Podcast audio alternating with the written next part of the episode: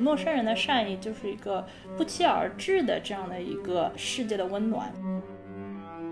陌生人的善意之所以珍贵，可能也是因为它是毫无目的性的。能帮到别人，其实有的时候也是非常开心的一件事。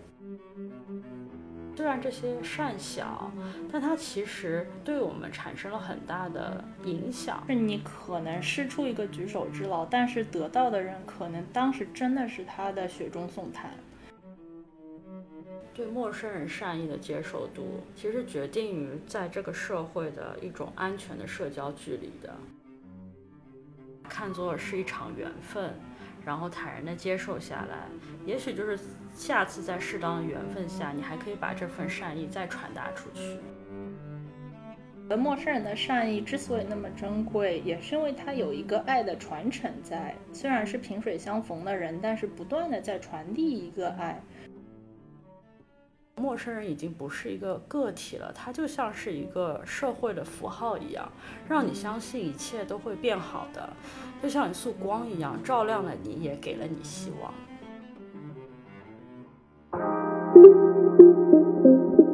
听众朋友们，大家好，欢迎来到我们的频道 Miss Learning Curve。今天我又懂了，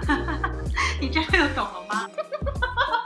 如果你对三十加的职场叱咤风云、苟延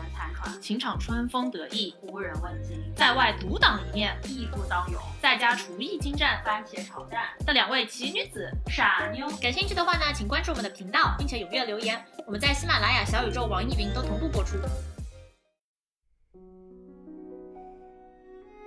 哇哦，听众朋友们，大家好，我是仙儿，我是老周。听众朋友们，我们这次做这一集的想法呢，是可能跟我有一些关系。然后这两年是疫情嘛，我觉得仙儿自己就可能会比较敏感，就是我我会发现我哭的频率比之前多，就是会，呃，因为各种事就呃，不管是触景生情啊，还是感动啊什么，就会开始掉眼泪。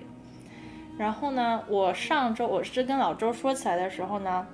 就是最近的一次，可能就是上周。然后我是每天早上会去呃 gym 做运动，就开始新的一天。然后我去 gym 就是上他的课，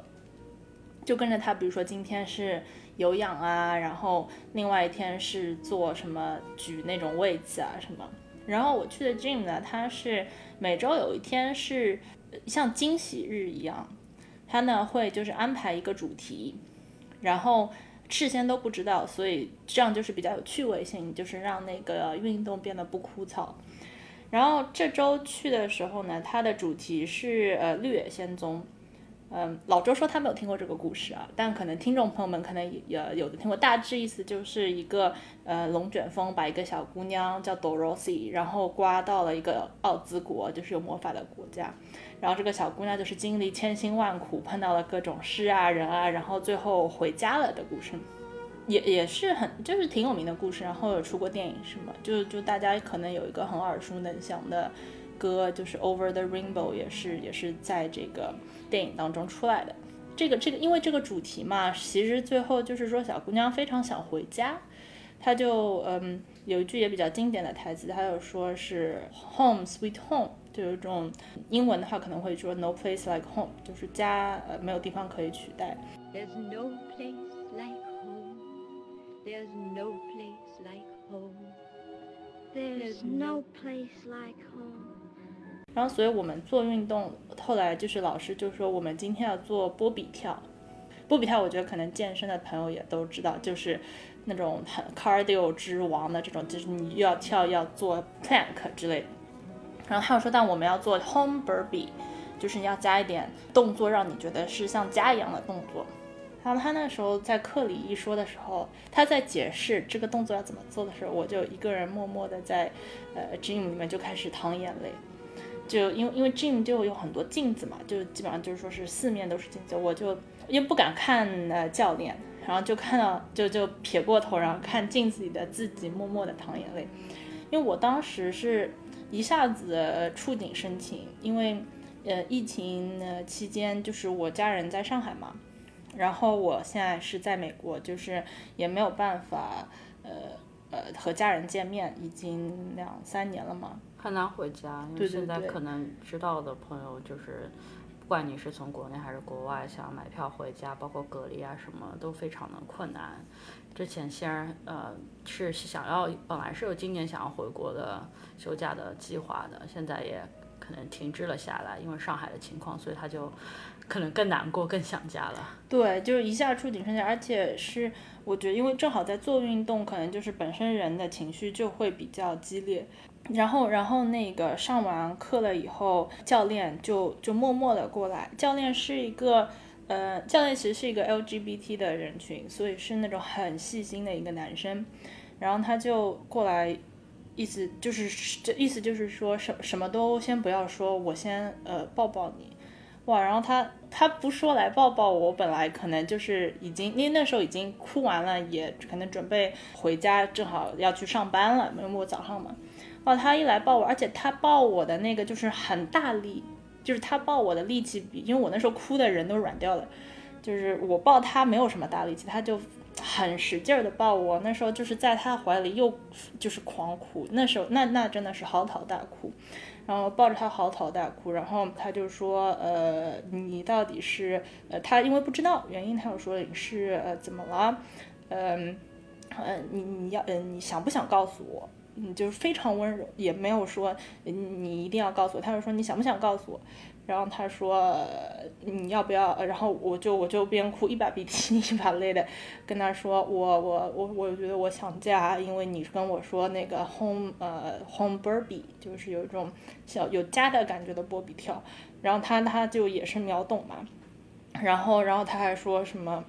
要不要呃一起。他又说，如果你想的话，他随时，呃，如果我想的话，他随时都呃愿意花时间听，以及说那个要不要一起吃饭呢？要不要喝咖啡？就是找一个我比较舒服的环境，呃，好好的就是释放一下情绪，什么？我那时候非常非常感动，因为虽然他是我的一个，呃，不光是我一个人是这个课的健身教练，但是这个并不是他的职责嘛。然后，并且那天我我我我被他抱了，然后被他呃这样就是说说 offer 了安慰了以后，就是痛哭流涕，然后痛哭流涕的就出了那个健身房，然后出了健身房就走在路上，那时候两眼模糊，两两眼模糊走在路上的时候呢，应该是路过了，应该是就是路过的小哥还是呃行人什么的，就是因因为我那时候已经就神志飘忽嘛，在那有有人就是有说就是小姑娘你怎么回事？你需不需要帮助？他就说 Do you need help？因为应该就是看到一个哭得很崩溃的女生，就是走过去，那一瞬间就突然有一种觉得，啊，我接触到了很多力量，他们我都不认识他们，但是就觉得今天一天我要打起精神，我要把这个情绪收进去，然后打起精神，因为其实很多人是愿意，很多人是愿意帮我的，这也是怎么开启了今天的这个选题，就想聊一聊陌生人带来的善意。对，觉得可能大家或多或少，或者就是如果从我自己说起的话，我觉得我从既是成长到现在，真的是被帮助的一个人。我是被帮助，被这个社会，被很多陌生人帮助，让走到这一步。最近我们频道也收到了很多人非常温暖的留言。我知道上一集我呃聊到就是被讨厌的勇气的时候，我觉得仙也很有勇气，他就分享了就是曾经可能收到过一些朋友觉得他他的呃语音语调跟播音就是播音腔还有点远，就不适合做播客这件事情，然后结果就受到了很多听众非常。温暖的鼓励吧，可以说是说他们很喜欢你的笑容啊。对我，我我真的非常感动，因为那个时候说了，也没有说是真的就是分享，也没有说是想要以此获得什么的什么的。然后就真的是有听众朋友们留言，就是说，嗯，不用在乎这个，我们来听，嗯，你们的节目不是因为你们普通话说的标准啊什么。还有的朋友留言说，就很喜欢氛围，就是。嗯，还甚至还有朋友谢说留言说什么谢谢我们，因为我们可能的喜欢笑，然后因为我们很多年的朋友了嘛，说话就是会比较随便一点，然后就哈哈哈一点，哎，我看了是非常感动的，真的是非常感动的。所以嘛，就像先生说的，就想趁着这个五二零，然后我们也想说，收到了这么多来自于陌生人的善意，就想要做这么一集关于陌生人的善意，算是对陌生人说我爱你吧。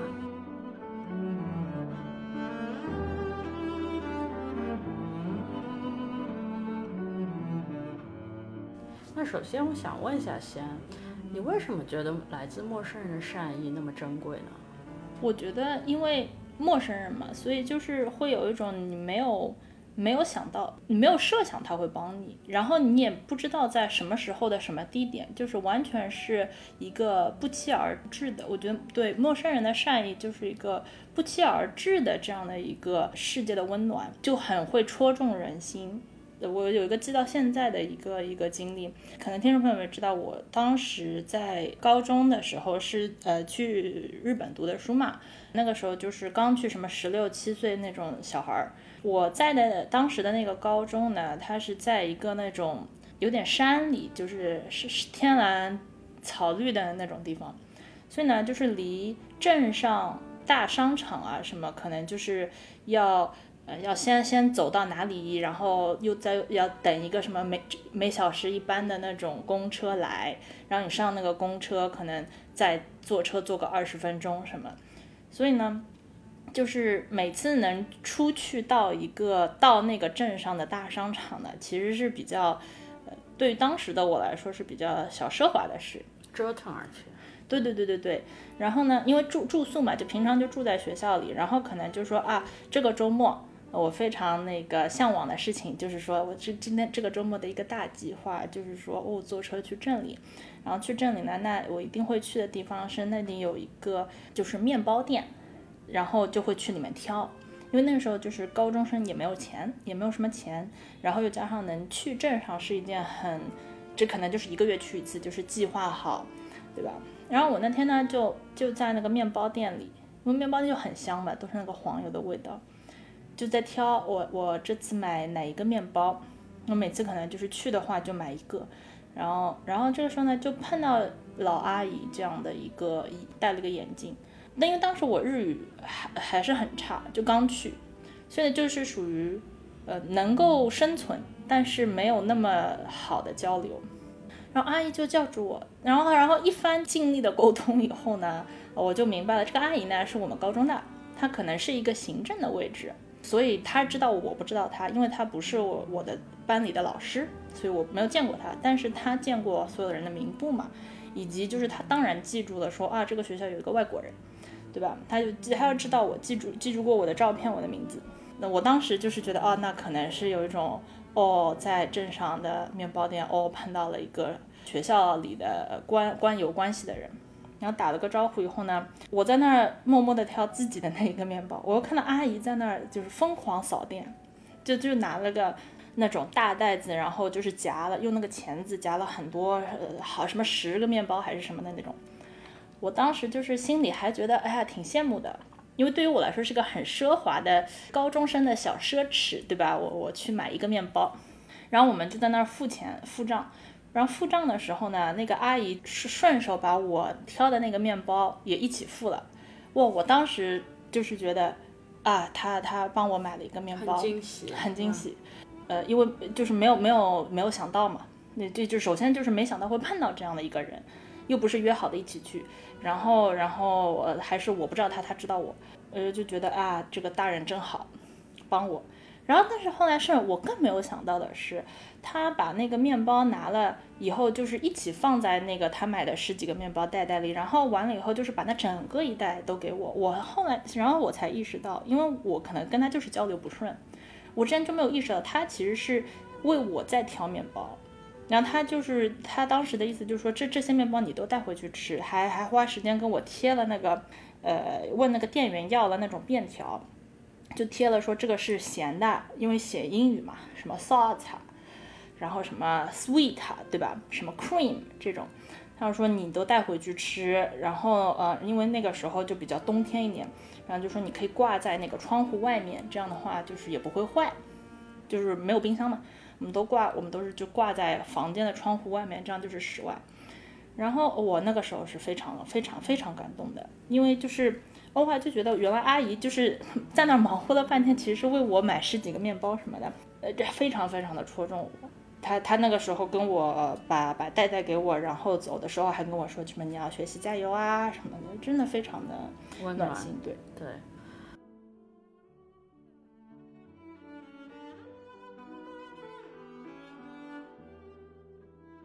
这么说起来，我觉得陌生人的善意之所以珍贵，可能也是因为它是毫无目的性的。对对对对对。因为你你刚刚讲了，我我就想起了。就我生活中也也有可能跟你相比起来更小的一些事儿，但是就这周吧，非常普通的就是上班通勤。就最近我开始更多的就是离开家去上班了，然后就坐地铁。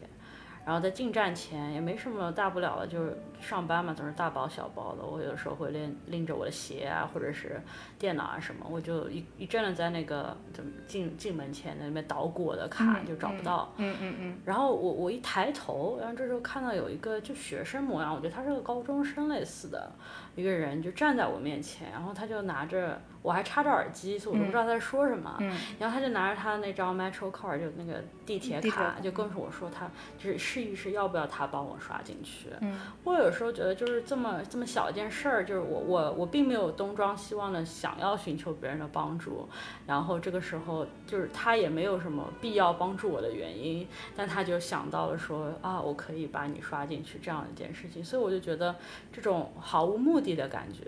也让人觉得陌生人的善意非常的珍贵。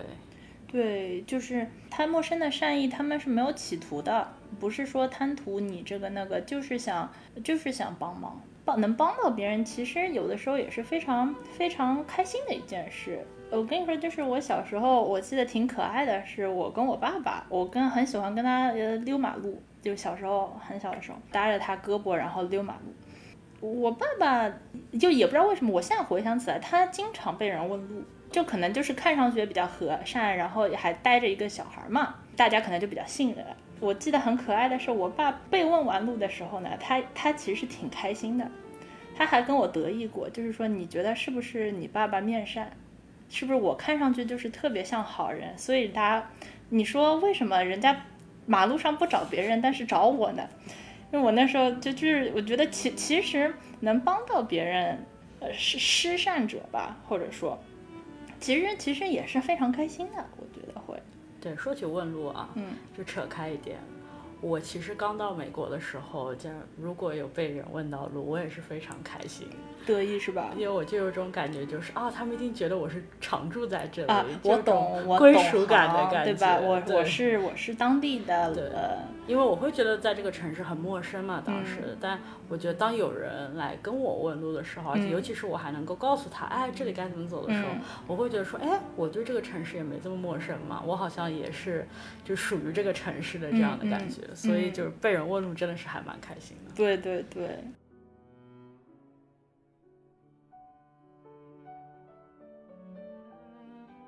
这么说起来，当我们在聊这个选题的时候，我觉得一定会经过我脑海的。当时就不是古人有句话叫“勿以恶小而为之，勿以善小而不为”嘛？嗯嗯。就我觉得陌生人的善意，就我们聊了很多，刚才其实很多都是一些。嗯，小事吧，可以说是，嗯，就并不是那种为为别人两肋插刀那种行侠仗义的大事儿，对吧？可以说是一些小善。但是你会觉得这样，但是我们刚才又聊了，就是虽然这些善小，但它其实对我们产生了很大的影响，嗯，包括给你带来了很大的希望，让你觉得今天是一定要好好努力的一天，嗯，对吧？包括让失善的人也感受到很快乐，嗯，所以我就会有种觉得，感觉它虽然是一个小善，就善小，而它所带来的影响。却不小，小对对对，我觉得这个不一定是对等的。我觉得就是你可能施出一个举手之劳，但是得到的人可能当时真的是他的雪中送炭。比如说我我妈前一阵就是跟我打电话，非常感慨。她因为在上海嘛，然后就是上海前一阵在呃居家，基本上都靠外卖小哥。来送东西，并且他们送到以后呢，住户的楼里啊，就是说他并不是说外卖小哥送到，所以呃住户就可以下楼去拿。居民他们可能就是说每天可能有一个固定的时间，比如说你做核酸或者什么时候才能下楼，所以那个外卖小哥他他送到了以后呢。他他还问了一下门卫，因为送的是一些菜啊什么，就是说会有保质的时效嘛。他要去问了那个我们楼的呃保安门卫，就是说，所以你觉得业主什么时候会来拿？就是你们下一次就是能拿的呃那个窗口是什么时候？什么时候？他问了以后呢，把这个也发给我嘛。他又说。哦，什么某某您的东西送到了，并且你们小区的人跟我说你下次什么时候来，所以呢，我可能把它放在呃阴凉的角落或者怎么怎么样。我妈那个时候收到这个是非非非常感动，因为因为外卖小他当时就是不光是他送到东西，而是他就是想到说。不光是把东西送到这个楼，而是想到是这个东西最后怎么会递到他的我妈妈的手上。的这一步，让我我妈那个时候是就是就她电话里就是跟我说是非常觉得就是人性的闪耀的这种，然后然后我妈说歌手啊打赏给小哥打赏，我觉得像这种可能可能对于小哥来说他可能就是送到了，然后问了一句，但是像这种就是一小步是是很温暖人的。对，就是那有些看似是随手之劳，但其实并不多余。对对对。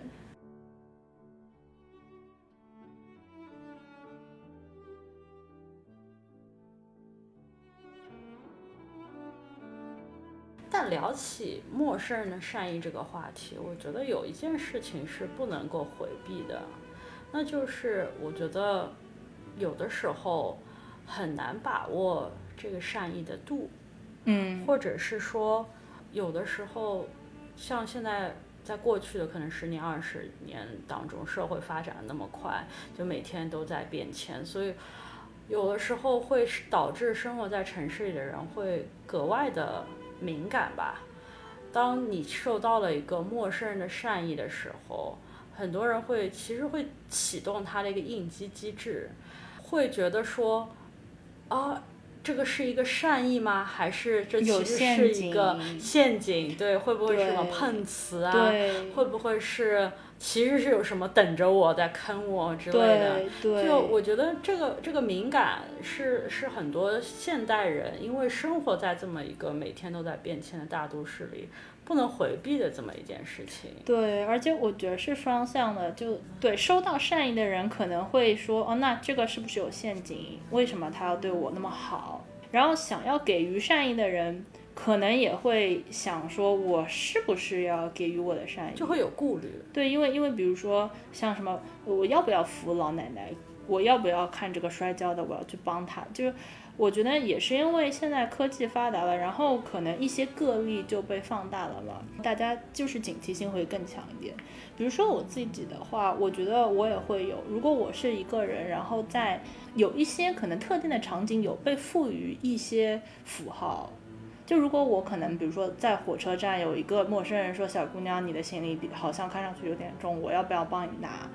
我觉得我可能会婉拒。会会有警惕性，对吧？因为就看过很多那些社会新闻啊，对，就哦，他万一提醒你，对，什么拿了跑了怎么办？对，或者说，或者甚至，嗯，如果或者比如说是给出方的话，可能比如说你能不能帮我看一下行李？我我觉得我可能也会比较警惕。我觉得可能就是这方面的新闻有看多了。对，我觉得就是这个安全的度，其实其实是有一个呃人和人的社交之间。就是对于陌生人的社交之间有一个这样，呃，大家觉得可能大概是一个什么距离的这样的一个概念，然后当你超出的时候，就会响一点警铃。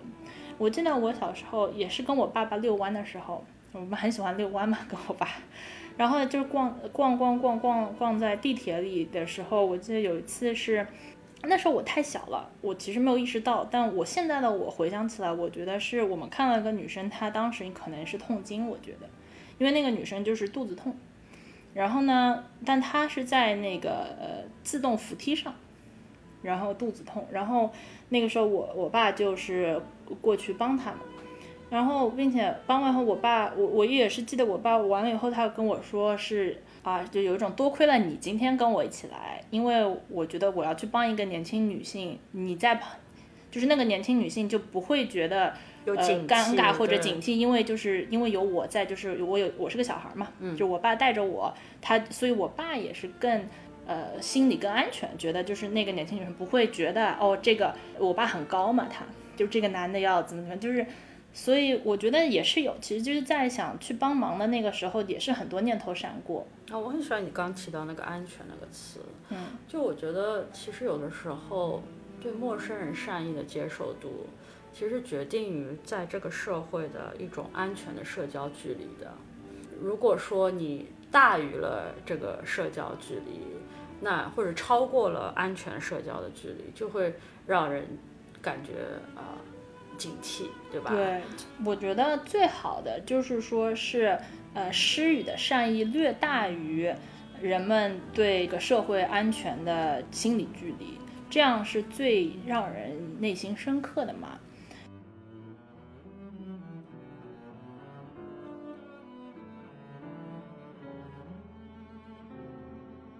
然后我我还有一个印象很深的例子，当时我旅游，呃，我当时呃是在日本旅游，但是我那时候是去一个很偏远的小镇的一个景点，不是大城市。然后并且呢，那天就是刮台风啊，又下大雪啊什么的，所以很多交通都不便，最后就是导致呢变了很多那个交通方式以后，我最后发现唯一能够做到的就是我可能飞飞机飞到那边去。然后我可能到了以后有两个小时的时间，因为我还得飞回来嘛，飞到以后两个小时，然后我又得在机场飞回来。但我那时候觉得去看一个景点两个小时够了。让我飞到了以后呢，非常托大的就是手一挥，招了一个呃出租车，然后就跟司机说我要去这个景点，然后还跟他感叹说哇这个又下雪啊，怎么怎么样啊，改了很多行程啊，终于能来了之类之类。然后随着那个车慢慢开，我才意识到这个景点其实离机场很远，就我都没有搜，我当时来去之前都没有搜。我那时候翻了一翻自己的钱包，就是当我意识到的时候呢，他这个打卡已经是比我的现金更多了。然后我就开始问，我就问司机说你收不收信用卡？然后他们那个镇太小了，嗯，就没有办法收信用卡。我那时候就很慌张，因为就觉得这个怎么办？然后，然后我就。就跟司机说，就是就跟他解释情况，然后就说实在不行你就能不能就是载我回机场，或者说你有哪里能够取到钱什么。然后司机听了我的情况后，他那个时候把把那个打卡就等于说把打卡机关掉了，然后他又说你差不多给多少就可以了，你还并且他那时候还说你首先你差不多给多少就可以了，你留一点钱，因为你要去那个景点，可能你要买点纪念物。对吧？他还很贴心的说了一句，他说纪念物那个时候商品那个时候还没关门的，你可以考虑买的。然后他又说呢，因为去的那个景点很偏，所以呢，你要在那儿打，你到了那边要在那儿再打车回来，你可能就是叫不到车。然后你要，你如果要调调派一辆车去的话呢，你是回不没有就，因为我两小时以内就得又回到机场坐航班回去嘛，你赶不上。然后那个司机就说没事，但你不用担心。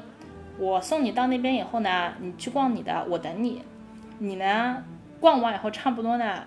你再回来，然后呢，我载你回机场。我当时就有一种哇，你就像刚才说，就是你这个，嗯，你对我的这个善意大于了，一就是超出了我的想象。因为我以为如果我碰到好人的话，他可能不计较。当时就是说，那这个地方不去了，我把你载回机场。他他那即使是这样，他其实也是。呃，就是亏了很多钱的，说白了，对吧？然后，丹丹就是说，他就有一种就是无偿的帮我，就是因为觉得哦，这个这个小姑娘想要去这个地方看，我无偿的帮她一下。而且他非常为你着想，对吧？对对。想到你回来的时间，想到你可能需要买一个纪念品，对吧？这些都是，呃，可能说普通人甚至朋友都不一定能做到的。对对对对对，我那当时只是受宠若惊，真的是受宠若惊。哎，那。那你怎么？但这个时候我会有个问题啊，因为我觉得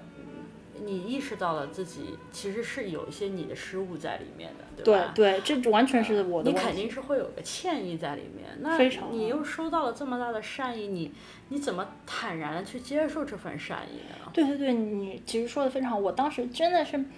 真的就是有一种我怎么回报你？当时心里真是这样的一种哦，这心里非常温暖，但同时就是惶，就是有一种。我惶恐，我我怎么能回报你呢？因为陌生人，大家都是一期一会，也不是说我以后呃可以请你吃顿饭啊，不是这样的一个关系。然后我就当时就跟他说，因为我当时是从美国去玩嘛，我当时就跟他说，我我我身上有一些美金，你拿着留下做纪念。你就把我我身上所有能够我钱包里所有拿出来能跟就是能值点钱的东西全部拿出来了。然后那个司机当时还不要，他要说就是说小姑娘我也不用这个，就是我我没有用。但是我那时候就跟他说，你留一个做一个纪念，我们就是缘分碰到一场，你还那么帮我，因为很偏僻的小镇，他对于他来说他也不太见到外外国人。我就跟他说，大家就是一场缘分，你留着做纪念，你这个不是，呃，不是关于钱了。然后那个司机这句话他听进去了，他就觉得他就说这个挺好的，他就说好的好的，他要说下来就是说是就是做青年是场缘分。所以有的时候，如果我们收到陌生人的善意，当自己会觉得说啊有次小愧疚，能不能接受他的时候，其实你可以更好的一种方法是把它看作是一场缘分，然后坦然的接受下来，也许就是。下次在适当的缘分下，你还可以把这份善意再传达出去。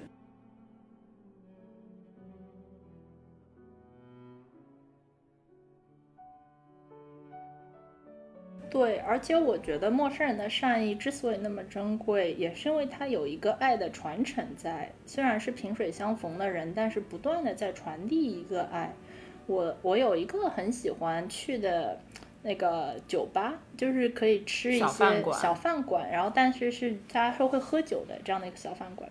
然后它那个地方呢，就是说座位和座位靠得很紧，就是有一种大家呃坐在一起挤挤的挺温暖的那种感觉。是那种日式 counter 吗？对对对对对。之前有一次就是可能我们可能一桌四个人，然后就跟邻桌。因为什么聊得非常开心？因为我们当时都是可能同时看完了同一场一个交响乐的演出，就是在附近，然后不认识的，就是碰碰巧发现邻桌呢也拿着那个节目单，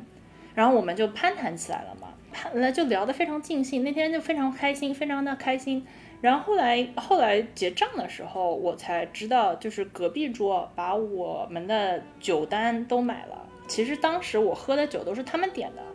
因为就喝，可能也是开喝嗨了，开心了，就是其实我喝的时候都没有察觉，就以为是，就可能因为我们一桌四个人，大家都以为是自己的互相的人点的，其实都是邻桌给我们点的，然后我们就去谢他们，然后他们就是说就没有什么可谢的，啊因为我们就是今天度过了一个非常开心的夜晚呐，一起呃怎么怎么样，然后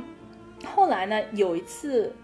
就因为是个我非常喜欢的店，我经常去。有一次就是说，又是跟邻桌聊得非常开心。我那个时候就是说，就给他们买了酒，然后邻桌也同样的谢谢我们。那就是我觉得真的就是有一种历史在重演的感觉。邻桌的同样的谢谢我们。那个时候我就跟他说：“你不要谢我，因为是我是别人这么对我了，别人在同样的这个这个地方这么对过我，我只是想把他们的呃温暖和善意传下去。”然后，但我觉得，我相信，可能当时被我买单的那个邻桌啊，他们可能以后去了哪儿也传下。就我希望，这样，这样是像个火炬一样这样下去的一个感觉。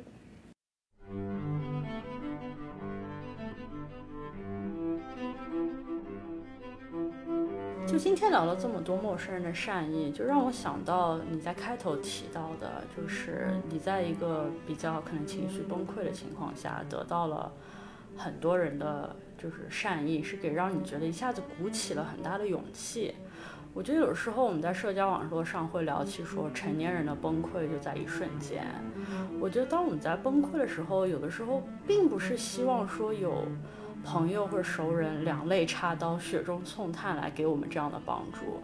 有的时候，可能真正能够解救我们或者缓解当下情绪的，反而是来自于陌生人的一个小小的关怀。因为那个时候，陌生人已经不是一个个体了，他就像是一个社会的符号一样，让你相信一切都会变好的，